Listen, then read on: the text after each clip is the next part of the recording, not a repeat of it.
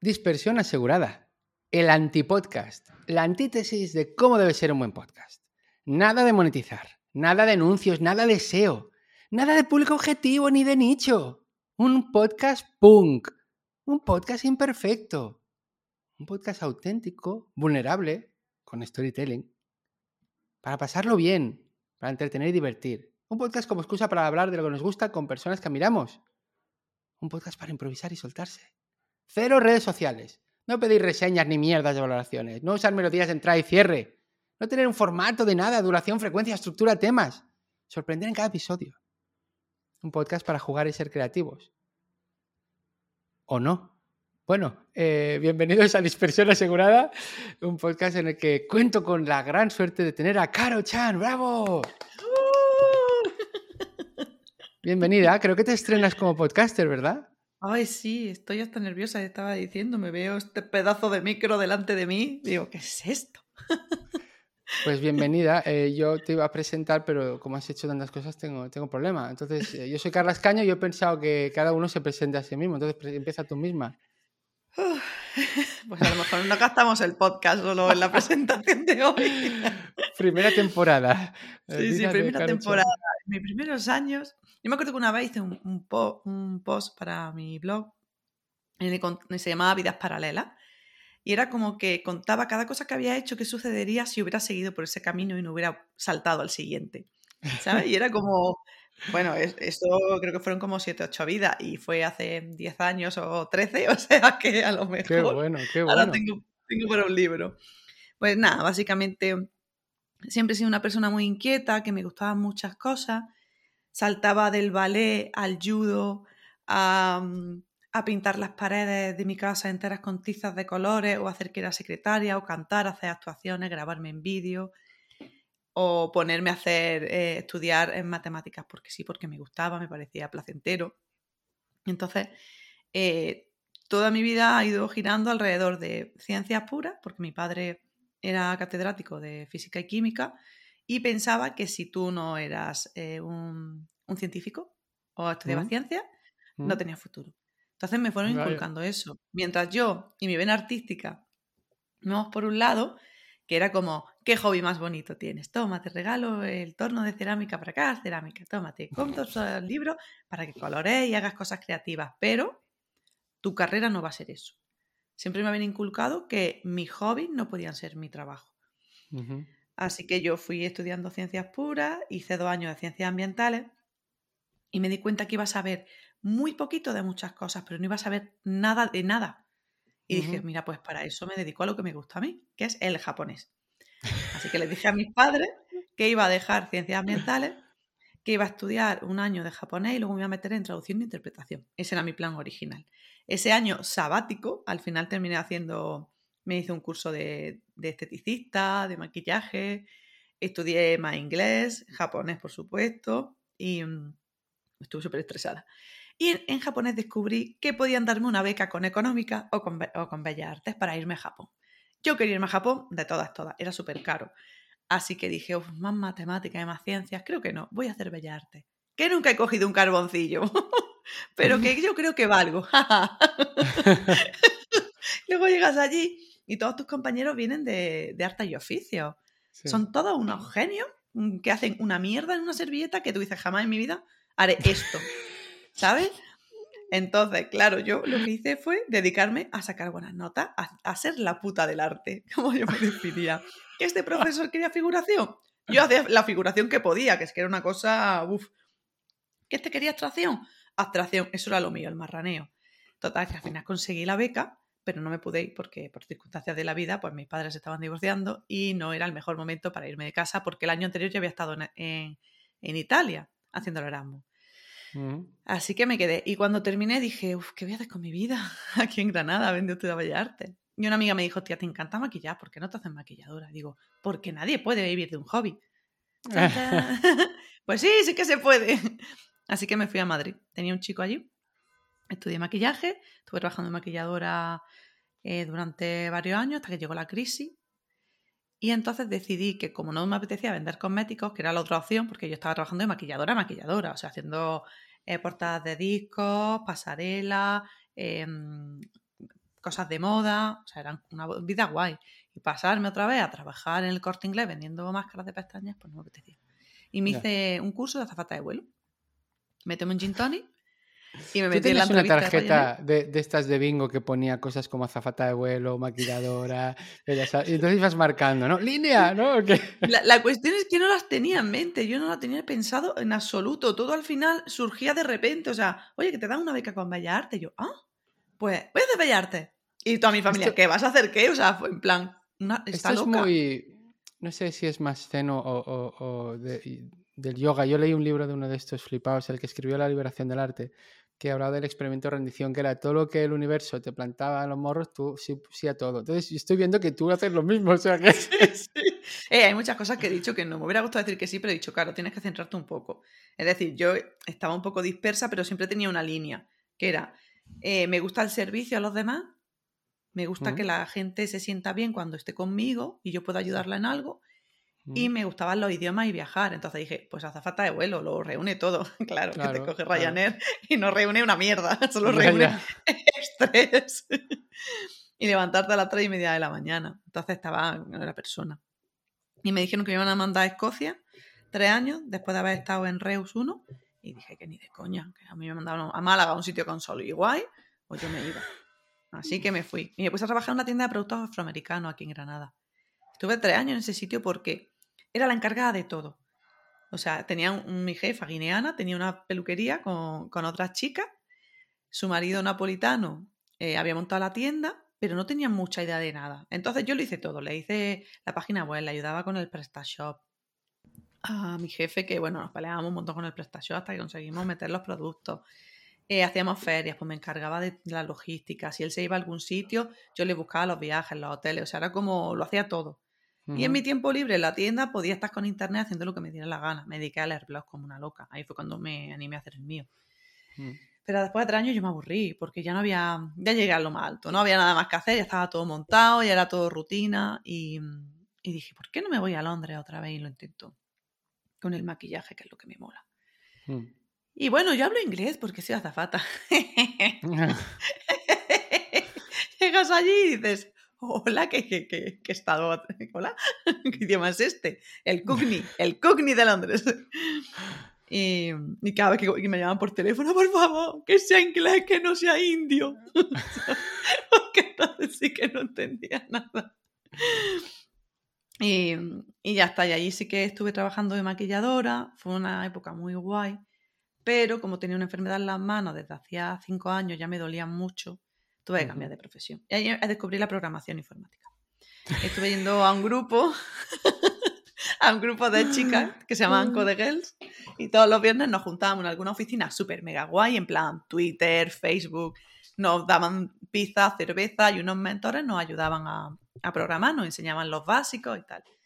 Mm. Y dije, bueno, pues me voy a hacer front-end developer. Y, y, me volví a Granada, me nació mi primer sobre, mi madre tenía una enfermedad un poco rara y dije, venga, me vuelvo y me pongo a estudiar programación. Yo lo intenté, que coste que, lo único que se me ha resistido a mí en la vida ha sido el JavaScript, porque no, para mí no tenía ninguna lógica ni ningún puto sentido. Así que mm, pivoté y dije, bueno, si al final a ti lo que te gusta es poner las cosas bonitas y siendo frontend lo que hacen que te pasan el diseño y tú lo tienes que programar, pero no puedes decir nada, pues vete a la parte de diseño. Así que me, me, puse, a hacer web en, WordPress, sí. que hice a todo el mundo, Después vi que al cliente final no me gustaba trabajar tanto con cliente final porque al final tenía 50.000 jefes y, mm, y no me llamaba. Total, que me cogí un super, mm, un super gurú del marketing online. Le pagué una millonada para hacer un curso super guay de un año donde tú ibas a tener, ibas a ganar 100.000 euros en un, en un año. Uh. caíste, caíste. la primera y la gilipollas. Bueno, bueno, conocí gente muy guay, me quedo con eso. Pero monté una empresa para ayudar a maquilladora. Bueno, mi idea era montar una empresa de diseño web. Pero me comieron la cabeza al final y terminé. Yo entonces dije, bueno, pues voy a hacer algo de maquillaje. Pero voy a hacer algo de maquillaje para cliente final. Pues no, tampoco. Tenía que hacer algo de maquillaje para maquilladoras. Total, que hice un curso en cuatro meses, que madre mía del amor hermoso, lo que yo curré para ese curso, tenían todo, cómo montar su web, le daba la plantilla de la web, todo, todo, todo, todo. Y cuando ya empieza a arrancar eso, veo que a mí no me gusta. Que no me gusta ese rollo de fingir que soy algo que no soy. ¿Por qué que- fingir? ¿Por que qué? tengo mucho éxito, todo, ah, fake it until you become it, y toda, aquí en el yate, mm", y has pasado por el muelle, ¿sabes? No te has montado un puto. O sea, esa mierda no puedo, no puedo, no puedo, lo Pero siento, esto te no lo puedo. decían en el curso del gurú, que Sí, mi grupo también de Mastermind, que son unas chicas majísimas, pues algunas de ellas me decían, sí, tú fíngelo, tú no sé qué, pero yo no podía, no me sale. Luego haciendo webinars, que yo lo pasaba fatal, me ponía mala de la tripa y todo, pero ¿por qué? Vendiendo ahí en plan, y quedan cinco plazas. o sea, Hostia, ¿qué ya, es ya, ya. esto, Todas estas mierdas, ¿eh? De... Todo esto de que te dan plantillas y tú las modificas Sí, y pones, horrible, donde pone horrible. X pones maquilladora y donde pone Y pones vas a ganar, ¿sabes? No, tío. Bueno, pues ya está, hay que equivocarse. Me salió caro, pero me equivoqué. Cerré aquello y tuve una crisis existencial muy grande porque era en plan, no sirvo para nada, nada me va bien, ¿qué voy a hacer con mi vida? Y, y ya está, y entonces empecé, cogí otra vez el diseño, pero en vez ya de en WordPress, simplemente diseño de interfaces para pasárselo a un, programador y que él lo programara. Y durante la pandemia conseguí un trabajo en remoto para una empresa en Madrid.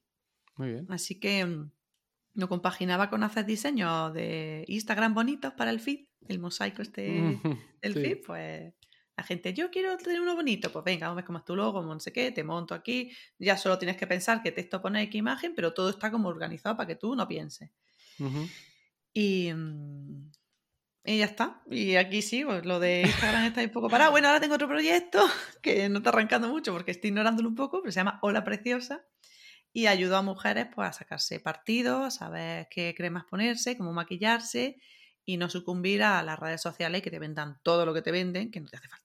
Qué guay, me mola mucho. Oye, claro, gracias. eh, esto te cabe en la bio de Twitter, ¿no? Todo esto. Sí, sí, la vida- mi, vida de Twitter es en plan, me gusta el té gay matcha. Ya sabes que no puedo decir otra cosa.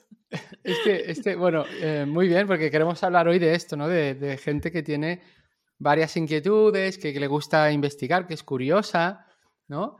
Y sí, que, bueno, no, tampoco he dicho que hago cerámica. Llevo tres años ya y monto. Bueno, todavía no he abierto la web, está montada, pero se llama Mucho Mochi. Y tengo bueno, piezas cerámica. Qué pues- guay, mira. pues, no, no, genial, genial. hago hago Pues cositas así. Queremos hablar. Ay, qué, qué bonito. ¿Esto es como una taza o qué es? O sea, Eh, no sí, es una taza, lo que tú quieras. un panda? Sí, bueno, y también hago ¿Lo has geisas. hecho que- tú? Claro. Mira mi geisa. Esta es que me equivoqué con el esmalte, ¿vale? Y por eso está blanca. Pero mira mi geisa. Hola, qué currado, ¿eh? Estas cositas, tío. eh, En Muy el- bien. tanto tiempo libre que tengo, pues ahí. Pues mira, eres, eres la persona indicada para un podcast que se llama Dispersión Asegurada, porque que, bueno, yo, yo te, esta idea surgió a raíz de una conversación con un amigo y tal. A ver, em, bueno, yo, yo soy Carlos Eso lo Caño. tenías que presentar, Carles. Ah, pero yo, mira, yo estudié ingeniería informática y yo iré muy rápido. Mm, Trabajé de programador y ¡buah, qué aburrido, y luego me metí a profe y luego pues, al final soy autónomo y hablo de temas de comunicación y desarrollo personal. ¿vale? Lo resumo porque quiero sobre ¿Eh? todo, em, no, porque, no, y he hecho cosas, fotografía, básquet, magia, eh, di- dibujo, yo qué sé, o cómic y bueno, etcétera, etcétera. Pero el tema es que yo tenía ganas de, de hablar con alguien como tú, bueno, de estos temas, de gente que nos gusta hacer muchas cosas, que hay palabras más negativas como dispersos, veletas, culos inquietos, y en catalán hay una que me da mucha rabia que es tastaulletas, que es como prueba ollitas, ¿no? Como vas probando, ay, no me gusta, ay, no me gusta, ¿no? Y a mí me lo decían amigos en el instituto, entonces son tastaulletas, me da mucha rabia. Entonces, eh, a ti supongo que te han dicho estas cosas alguna vez o, o algo parecido. Unas pocas. Sobre todo, eh, mi, mi frase más odiada es cuando vas a madurar, como si probar otras cosas o cambiar de trabajo fuera de gente inmadura. Ya, ya, ya. ¿Sabes? Es como, yo qué sé. Ya, Pues mira, yo maduré no, no hace mucho, ¿eh? creo que fue hace un par de años, cuando estaba sacando eh, un pan de molde de una bolsa de plástico y la- sabes la primera rebanada, que es esa que tiene mucha crosta y que, Ujú. y que normalmente la dejas. Entonces me paré y dije, no, es igual, me la voy a comer yo. Entonces dije, has madurado, Carlas, cuando no dejas la, la rebanada esa para otro. No, pero entonces luego hay, perdón, nos vamos de estas palabras con connotaciones negativas a gente que se lo flipa. Soy un polímata, hombres y mujeres del renacimiento. Está, tampoco nos flipemos, ¿no? O sea, no sé. Y hay, un término que yo descubrí gracias a ti, que es Dilo. Multipotencial. Chan, multipotencial. Gente multipotencial, ¿no? Yo, yo recuerdo, esto lo conté en algún podcast, yo recuerdo que esto cuando estábamos en un grupo de Telegram, de, un podcast que era Testers, pues eh, tú hablaste, dijiste esta palabra, y yo dije, ¿eh? ¿Esta palabra? Eh, y entonces busqué y encontré la charla de Emily Wapnick, que es una mujer que es multipotencial y que ha escrito un libro, How to Be Everything, que va de esto. Y, bueno, y ella, su misión en esta vida es ayudar a la gente multipotencial. Y, me acuerdo que vi su charla, que iba por la calle y casi me emociono, casi lloro, ¿no? Igual se me escapó una lagrimilla, ¿no? Porque a veces parece como, como si hubiera algo mal en, esta gente, que estas personas que, que nos gusta pues, pues eso, investigar, somos curiosas, probamos, experimentamos, luego igual sí que cambiamos, luego volvemos. Entonces, ostras, qué bien, ¿no? Que alguien le ponga un nombre y que te diga que en principio no es que, no, es que esté mal lo que tú haces, ¿no? A mí me gusta llamarle mm, gente multiflipada. me gusta más porque multipotencial es como que en potencia. En potencia todo el mundo somos muchas cosas. Pero bueno, pero nada, usaremos multipotencial, multiflipada. Y entonces, eh, bueno, hemos visto un poco tu experiencia y, está muy chulo que nos lo hayas contado porque ya han salido algunas de las cosas que queríamos comentar. Por ejemplo, cosas malas de ser multipotencial. Venga, ya salido algunas de, tú, por ejemplo, tuviste una crisis, ¿se te ocurre algunas cosas? Eh, palmas mucha pasta. sí, porque em, te emocionas súper rápido con algo y quieres la mejor equipación, quieres todo, ya tienes la el dominio todavía no ha salido, no tienes nada, pero lo tienes ya todo montado. Sobre todo la gente como nosotros que sabemos hacerlo, ¿sabes? Que no tenemos que contratar a nadie para que nos haga una web. ¿Cuántas webs has hecho tú? O sea, la gente multipotencial va bien para la economía, ¿sí o no? Está fomentando la economía del país. ahora veo una asesoría de alguien, vale 300 pavos, no pasa nada, una hora, 300 me das todo el conocimiento del mundo, ¿sabes? Como... Buah, claro, yo, yo en 2020, que, que estuvimos eso, confinamiento domiciliario y todo, eh, en verano, creo, eh, desde mayo hasta septiembre, octubre, o sea, me gasté en tres cursos del Pat Flynn, del puto Pat Flynn, pues yo qué sé, dos mil casi euros con el Pat Flynn de Marra, ¿sabes? O sea, que alguno aún no lo he visto. O sea, el más caro que valía 800 aún no lo he visto. Sí, somos coleccionistas de cursos. Yo también tengo una colección interesante de cursos. Y de libros y de no sé Es en plan, pues voy a estudiar la vida de la abeja. ¿Quién es el mejor de la vida de la abeja? investigo ahí. Este tiene un curso de 100 euros. No, no, no, este no. 5.000 este. Este sabe de la abeja seguro. 5.000 euros el curso de la abeja. Vale, pues o sea, palmas mucha pasta. Yo te diré otra, que es que un poco ha salido, que es la gente te toca la moral. ¿No? Porque es eso, cuando vas a madurar, eres un veleta, no sé qué Em, pues a ver si te centras o no sé, ¿sabes? sí, o se ríen cuando... le cuentas algo, te dicen, ay, otra cosa más de caro, como, ay, qué graciosa, mírala. Y una de las cosas que hice fue cambiar de... Claro, yo, también he hecho cambios profesionales, o sea, yo fui a parar a una universidad como profe, o sea, contrato de profe trabajando en la universidad, no, no era profe asociado, era profe, o sea, era universidad virtual, pero, pero una universidad un poco sin quererlo ni, ni beberlo, o sea, o sea sin, sin, quererlo con 25 años. Entonces no duré ni, ni un curso ahí. Porque me hacían hacer mucha gestión, mucha gestión, mucha... Yo la gestión la odio. Y no podía dar clase, porque no, aún no, porque había mucho curro con de gestión. Entonces, claro, mi madre flipó y otra gente flipó cuando has dejado con 25 años un, un curro en la universidad. O sea, Claro, y mi madre le costó un tiempo hasta que lo entendió.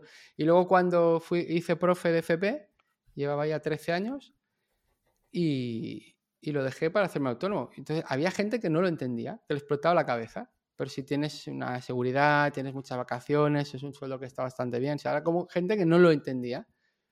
Y no es que, mm, o sea, no, no, me lo decían con mala fe ni nada, ¿eh? O sea, simplemente era, pero de alguna manera, eh, el, hecho de que le explotara la cabeza a ti te hacía un poco bueno, pues te crea cierta inseguridad, ¿no? Que este es otro de los, de los problemas a veces de cuando eres multipotencial, que la inseguridad, la incertidumbre, las dudas, ¿no? Claro, también es que ellos vienen de un paradigma del trabajo de toda la vida. Nuestros mm. padres cogieron un trabajo, estuvieron 40 años en él y se jubilaron en ese trabajo. Mm. Entonces, que tú tengas un trabajo ya fijo, porque vamos, un trabajo fijo hoy en día te da cero seguridad. O sea, la gente se piensa que como tiene un trabajo fijo se puede endeudar en una hipoteca y no va a pasar nada, pero es que es la misma inseguridad que ser autónomo, porque la semana que viene tu jefe dice adiós ¿Y tú qué haces? Pues no Ya, tienes ya. ingresos ese mes ni el que el otro y hasta que no consigas un trabajo nuevo. Pero vienen de ahí. Entonces, le- les explota la cabeza que, que tú decidas. que- o sea, es que no les entra, no es que les explote, es que no pueden concebirlo. Porque su Mm. mapa mental no hay desviaciones. Hay un trabajo toda la vida, ya está. No existe otra cosa. Sí, pero eso cada vez va a ser menos, ¿no? O sea, Hombre, claro, ahora está mucho menos. Somos una generación mm, 20.000 veces más preparada que la de nuestros padres y con unos trabajos 20.000 veces más de mierda que ellos. o sea, Bueno, aquí yo, yo soy generación X y tú eres millennial, ¿verdad? yo nací en el 81, yo no sé qué soy, qué soy. Ah, pues estás ahí, al límite. Estoy ¿eh? ahí, ahí. ¿eh? Bueno, te consideremos millennial, va. Yo es que soy muy joven de alma, la verdad es que sí. Sí, yo te, hostia, te- te veo muy joven. A ver. Son las cremas, las cremas. Lo he puesto en silencio. Nada, que me estaban llamando de un spammer de estos. Bueno, pues a ver, vamos diciendo cosas malas de ser multipotencial. Yo tengo algunas, si se te ocurre alguna otra, las que hemos dicho. Sí, la seguridad, obviamente, pues no puedes hacer como planes como otra gente. Porque esta gente tiene su trabajo y está a gusto, y entonces se compra una casa y tal, pero yo pienso en comprarme una casa y me, me dan los siete ataques, porque digo, es que de aquí a dos años, ¿qué estaré haciendo? A lo mejor decido empezar de nuevo con algo que a lo mejor estoy cinco o seis meses viviendo de mis ahorros, que me ha pasado. Porque mientras empiezo algo en- en nuevo- cursos, ¿no? Claro, gastándome todo en cursos y cinco o seis meses súper foco en, en conseguir algo de experiencia en eso para volver a ser junior. Bien. la eterna junior. Eh, eh, en, en el budismo zen tiene la, la mente del principiante, pues mira. Sí, Yo no he parado, no he parado. Acabo de terminar a un par de bootcamp de diseño de interfaces y... Bueno, para hacer diseñadora de producto. Es mi nueva etapa, diseñadora de producto. Sí. Y soy una junior, digo, pero mm, le doblaba la edad a cualquiera de ellos y sabían mil cosas más que ellos, pero me consideran en el mismo nivel. Pues igual no eres tan junior, ¿no? Esa es otra cosa que, que bueno, Pero sin experiencia en tu currículum eres junior. A ellos les da igual ya, todo ya, lo que tú sepas, eres junior. Pero habría que, por eso este podcast, oye, para un poco reivindicar a la gente multipotencial de que igual en eso que está aprendiendo lleva poco, pero como ha hecho tantas otras cosas, tiene una visión, pero bueno, no nos avancemos porque lo bueno, ahora, ahora hablaremos de lo bueno. Yo te quería decir una cosa que, que creo que, que a mí me da un poco rabia, pero la gente no te encasilla, es decir, sobre todo hoy en día con redes sociales, dicen, ese es el tío de las finanzas personales, esa es la tía de la cosmética natural, ese es el de no sé qué.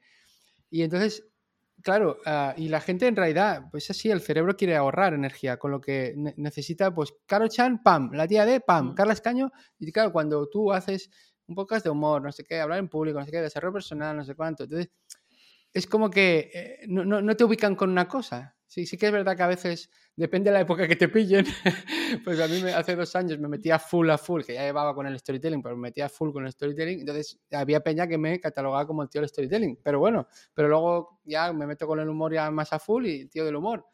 Entonces, esto, no sé, ¿a ti, ¿a ti te da rabia esto o te da igual? A mí me da por culo, porque o tienes que tener 300 redes sociales para tu cerámica, para tu cosa de belleza, para tu vida personal, y para lo de programación, o sea... Y al final lo que yo estoy intentando trabajar es mm, marca personal. Ya está. Yo soy Caro Chan y Caro Chan en esta temporada pues está con estas cosas. Hostia, como Netflix. Que claro, Claro. te interesa, pues te quedas. Que no, pues ya más adelante a lo mejor Caro Chan está con otra cosa que te interesa más y vuelve a Caro Chan. Pero es lo que estoy intentando hacer porque es que si no me vuelvo loca. Y no enseño Pues- nada de lo que hago porque me da pena. Por ejemplo, lo que sí estoy haciendo es que LinkedIn es para trabajo. Ahí voy a poner product designer, ahí voy a hacer mis publicaciones dedicadas a eso. Sí. Pero mi Instagram, que es lo único que estoy llevando ahora, yo sigo contando cosas de mi vida, sigo poniendo posts, he estado un un poco más centrada en la belleza para empezar a crear un poco de comunidad alrededor de la belleza. Pero es que a mí me gusta hablar de todo, tío, y me gusta subir fotos de mi taller de cerámica y cuando horneo algo, cuando lo saco. Y me corto a veces y digo, pero qué tristeza, si es que es mi vida. Y cuando tú sigues a alguien, te gusta. Yo sigo a gente y, y cuenta muchas cosas de todo, ¿no? Tampoco es como que al Mm. principio se encasillan un montón y luego empiezan a abrir. sí. Y yo voy al revés, yo voy abriendo cada vez más. Ya ves. Sí, sí. No sé, todo muy. Sí, esto lo he oído mucho. He oído mucho que te recomiendan al principio una cosa muy específica y luego ya cuando tienes una audiencia abres. Em, no, está bien lo que has dicho de... A mí también me había pasado como, como a ti que creaba para cada, cada cuenta red social para cada cosa y es, es- es- es insostenible. Entonces, al final lo que dices tú de marca personal está bien. Es como pues el, ¿cómo se llama? El Alex Martínez Vidal, que es un multipotencial del copón, porque el tío trabaja diseñador, pero luego hace, pues ha hecho musical de comedia y hace libros y hace no sé qué, yo qué sé, pues él tiene su cuenta, su cuenta personal y ahí pues, pues, pues que saca el libro, pues habla del libro, que el musical tiene entradas, pues las pone ahí, entonces sí que eso está guay. Claro, no sé, al final yo creo, esperemos que, que la cosa vire un poco hacia esto, hacia que la gente deje de especializarse tantísimo, que sí que tenga como un par de topics para que la gente te siga por algo, pero en realidad que luego tú sigas a la persona porque la que te gusta cómo comunica o lo que comunica o lo que hace es la persona. Claro, y tú te has planteado, voy a abrir otro paréntesis en tu vida. a ver, venga. ¿Tú te has planteado hacer como Emily Wapnick y ayudar a personas multipotenciales a que, a que saquen su multipotencialidad y que no se sientan mal y ayudarlas, guiarlas? Pues mira, estuve a punto de montar, que también tengo el dominio por ahí, y la web, una comunidad de chicas emprendedoras para ayudarnos entre nosotras, pues, no sé si conoces Sin Oficina. Sí. Puede ser rollo, pero solo para chicas, porque me parece que, que al final, eh, aunque está muy guay lo de la sororidad y la igualdad y el feminismo y tal, eh, cuando hay una comunidad de chicos y chicas, pienso que las chicas no tienen tanta visibilidad. Mm, que al final, para los hombres hacemos el mindsplaining. Claro, o viene, ay, qué mona, mira. Pues si haces SEO, y a lo mejor te folla el culo haciendo SEO, pero si, si alguien pide a alguien para SEO y una chica dice, yo puedo ayudarte, y un tío dice, yo soy lo que necesitas, porque no sé qué, empieza a echarse ahí flores, y las chicas que somos como más humildes y más correctas, a lo mejor le damos 20 vueltas, pero no somos como capaces, y me, me apetecía como empoderarnos entre nosotras y hacernos ver que somos poderosas, que tenemos capacidades, que no nos pueden mangonear como nos estado mangoneando toda la vida y también nos siguen mangoneando muchas veces y es como, Dios mío, el día que dominemos el mundo. y entonces, sí, ayer justo estábamos hablando y me hizo mucha gracia porque eh, es verdad que, ahora está muy en boga el deporte femenino y estamos ganando un montón de cosas, de mm. mundiales, de historias. Mm. Y no sé qué, un chico dijo algo como, sí, no veas, están ganando un montón, no sé qué. Digo, sí, es que ganaban también, lo que pasa es que no lo salían en las noticias. Digo, el día que estemos igualados en sueldo y en, y en cosas que puedan acceder las deportistas españolas femeninas, pues vamos a ver que, quién gana más cosas, ¿sabes? Pero claro, como no nos dan la oportunidad, ¡ay, las niñas! ¡Qué bonitas las niñas! Mira cómo le dan al balón. A, la gente del Barça les ha alegrado la temporada porque claro, el, el masculino que también estamos, que asistimos y entonces pues yo quería empoderar. Pero luego a mí me da mucho miedo de, de gestionar una comunidad.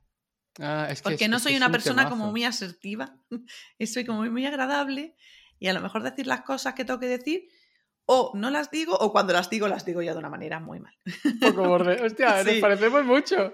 Yo, yo, me he dado cuenta que yo creía que esto de gestionar comunidades, pues nada, pues, que, pues me he dado cuenta de que es todo un arte y que y yo no sé gestionar comunidades, o sea, tengo las comunidades que tengo muertas de asquito. Es decir, y, y es, un, es un temazo, ¿eh? O sea, que igual no sé hasta qué punto te, te podrías asociar con alguien que, que sí que esto le gustara hacerlo y lo supiera hacer. Pero bueno, yo esto está bien esta idea que dices, pero yo te hablaba no tanto de emprendedoras como de multipotenciales. Eso lo ya, no, porque como todo multipotencial, pues tienes un síndrome del impostor enorme. ¿Yo quién soy para hacer eso? O sea, que he hecho cuatro cosas en mi vida. Tampoco he llegado a ser mega top en nada. Bueno, pero si a ver, si una cosa eres, es multipotencial. ¿De qué vas a tener síndrome de impostor en eso? Con todo lo que me has explicado al principio. Chico es mucho más multipotencial que yo. En el nivel de que yo soy un poco, entro en una historia, eh, cojo el hack rápido de cómo funciona y cuando ya veo que eh, me voy. Pero mi chico entra, entra a un nivel y una profundidad que yo siempre tengo la coña de plan, el día quise aprender a freír huevo y monté un bougie. ¿Sabes? De cosas que, te lo juro, quiero aprender a freír un huevo y se puede leer cuatro libros sobre cocina. Y me empecé a decir, ¿sabes que si los garbanzos los mezclas con chocolate, los dos sabores? Y me explico una cosa que digo, madre del amor, yo sé hacer Oye, pues, pues mira, este es una de las, la última cosa que quería comentar mala de ser multipotencial. Es que, pero a ver, esto tampoco se puede generalizar y lo acabas de poner como ejemplo con tu chico. Pero que quizá se puede dar con cierta frecuencia que no profundizas tanto como gente especialista, con, con todos los matices y excepciones como la que acabas de decir. Claro, es que es eso, por eso me siento síndrome de impostor, porque es verdad que yo no soy especialista en nada, sé de muchas cosas, a un nivel a lo mejor mucho más alto que una persona que no sabe mucho, pero mi chico cada vez que se mete en un campo, Pero, se, pero hace, mira, se hace especial. Pero que, le- que te lo juro que es una cosa que digo, claro, claro, a ti que te mola el rollo espiritual como a mí y tal, y el rollo del yoga. O sea, una cosa que. El otro día leía un libro, no sé cuál era, el de Vacía tu taza, está muy bien, así pequeñito, habla de esto de la mente y tal. Y, y decía que a la mente le gusta, le encanta analizar, comparar y juzgar. Y al espíritu no. El espíritu te, te acepta como eres. Entonces, yo creo que uno de los problemas de, de la mente, que, de nuestra mente, es que continuamente está comparándonos. Entonces, tú te acabas de comparar con tu chico. No te compares con tu chico. Tu chico hace esto, pues por lo que sea. Tú tienes otra, perdón, tienes otra manera de, de- de ser multi- multipotencial. Y, y el hecho de compararte hace que tú, de alguna manera, te veas como menos. Y no tienes que compararte, porque estoy Ya, seguro que pero de las cosas que has que- hecho, de las cosas que has hecho de maquilladora, todas estas cosas, sabrás mucho más, no un poco más, mucho más que gente que, que no sabe nada. ¿Sabes? Y eso ya es suficiente para que tú puedas vivir de ello. Sí, pero si en una comunidad hay varias personas que son como mi chico, yo me sentiría como una estafa, no sé, no sé. a No, mí no, pues, me eh, crea ah, mucha tú- inseguridad tú, ese tú tema. ya estás meditando, ¿eh? ¿Meditas o no meditas? Porque sí, estoy viendo ahí que te juzgas muy severamente. Escúchame. Sí, Eh, sí, bueno, mira, La crítica también- está, está fuerte en mí. ¿Qué? La crítica está fuerte en mí. Ah, pues, eh, pues, pues trabájalo, muchacha, no sé. O sea, porque medita, intenta meditar. Si tú meditas a diario o no, Sí, y hago ejercicio a diario. ¿cuánto rato? Pero, em, pero al final tú, la voz que tienes en tu cabeza es la voz que, que tenías cuando eras pequeña. Bueno, ¿sabes? pero, pero, pero en tu casa, adulta. lo que te han estado diciendo, Bueno, y pero- yo puedo decirme, oye, claro, córtate, ¿sabes? Cuando me estoy criticando. claro. Pero yo creo que no estoy en el momento de crear una comunidad de personas Vale, vale, no que, pasa que nada. me puedan crear como mucha inseguridad de la que ya tengo yo.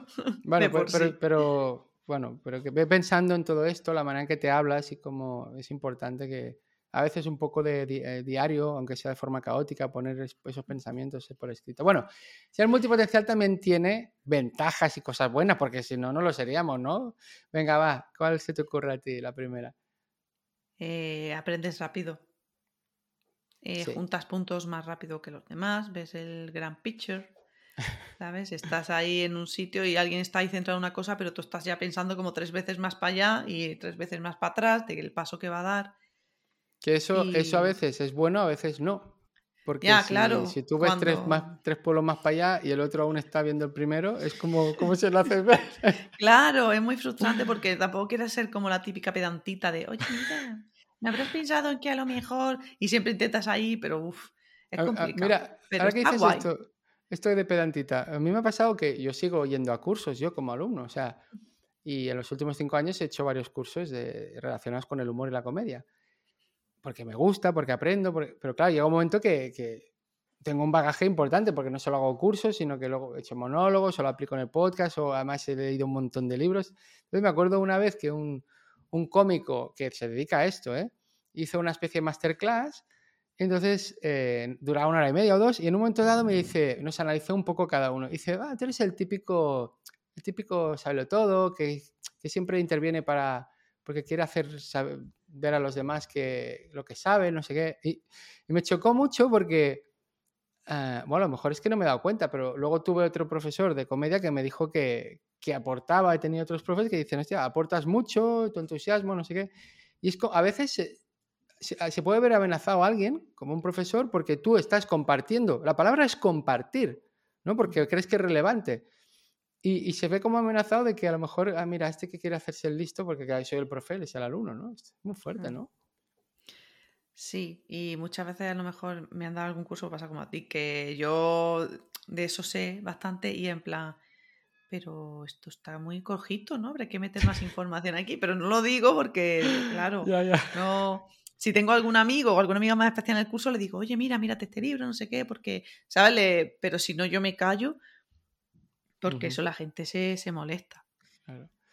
Pues mira, si lo que has dicho tú, lo yo, yo he pensado lo mismo, aprendizaje continuo, que normalmente te lo pasas bien y, y que un poco lo que has dicho tú con otras palabras, que eh, fomentas la creatividad porque al final puedes relacionar mundos distintos, ¿no?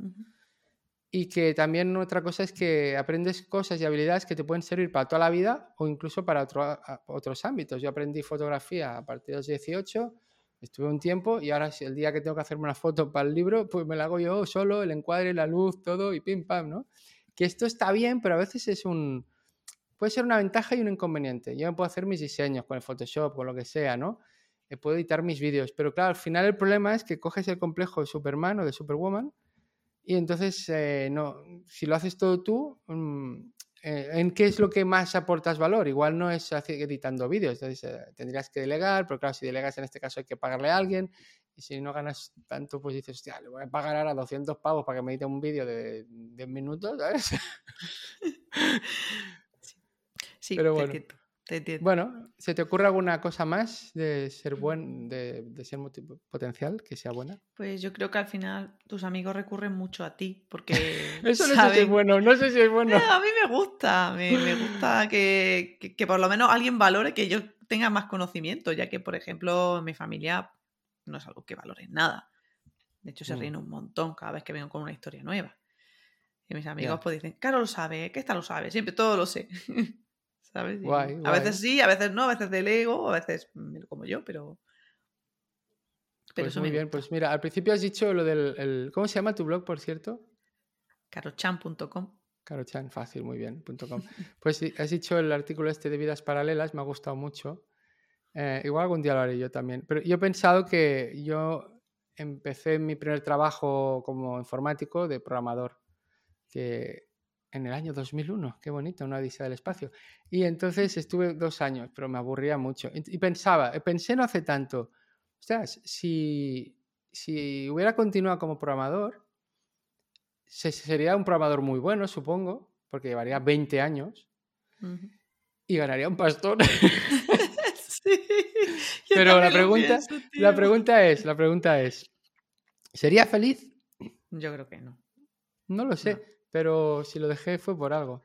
Porque a mí la tecnología me gusta, pero llega un punto que me cansa. Entonces, ahora no gano ese pastón que ganaría si fuera un senior que lleva veintipico años programando. Tengo la incertidumbre de que soy autónomo y a veces mm, a ver cuándo llega el ingreso y de repente te llegan no sé cuántas de golpe. Pero oye, me gusta lo que hago. O sea que, menos las facturas y los presupuestos. Pero bueno, no se puede tener todo en esta vida. Yo también, yo tengo un gestor, yo ahí lo delego todo porque paso. Ah, muy bien. Muy bien, pues nada, ¿qué, te ha parecido el primer episodio de Dispersión Asegurada? Bien, bien, estaba yo ahí como asustadita, digo, yo no sé si esto va, yo que sé, a fluir, nos vamos a quedar callados. Claro, Nos hemos dispersado bien, ¿no? Nos hemos dispersado súper, o sea, hemos pues cumplido el objetivo. Pues nada, pues eh, próximamente más, aún no sabemos de qué, pero como el podcast se llama Dispersión Asegurada, puede ser de lo que nos salga de los huevecillos o de los ovarillos, ¿vale? Vale. Pues venga, un abrazo. Venga, besito. Chus.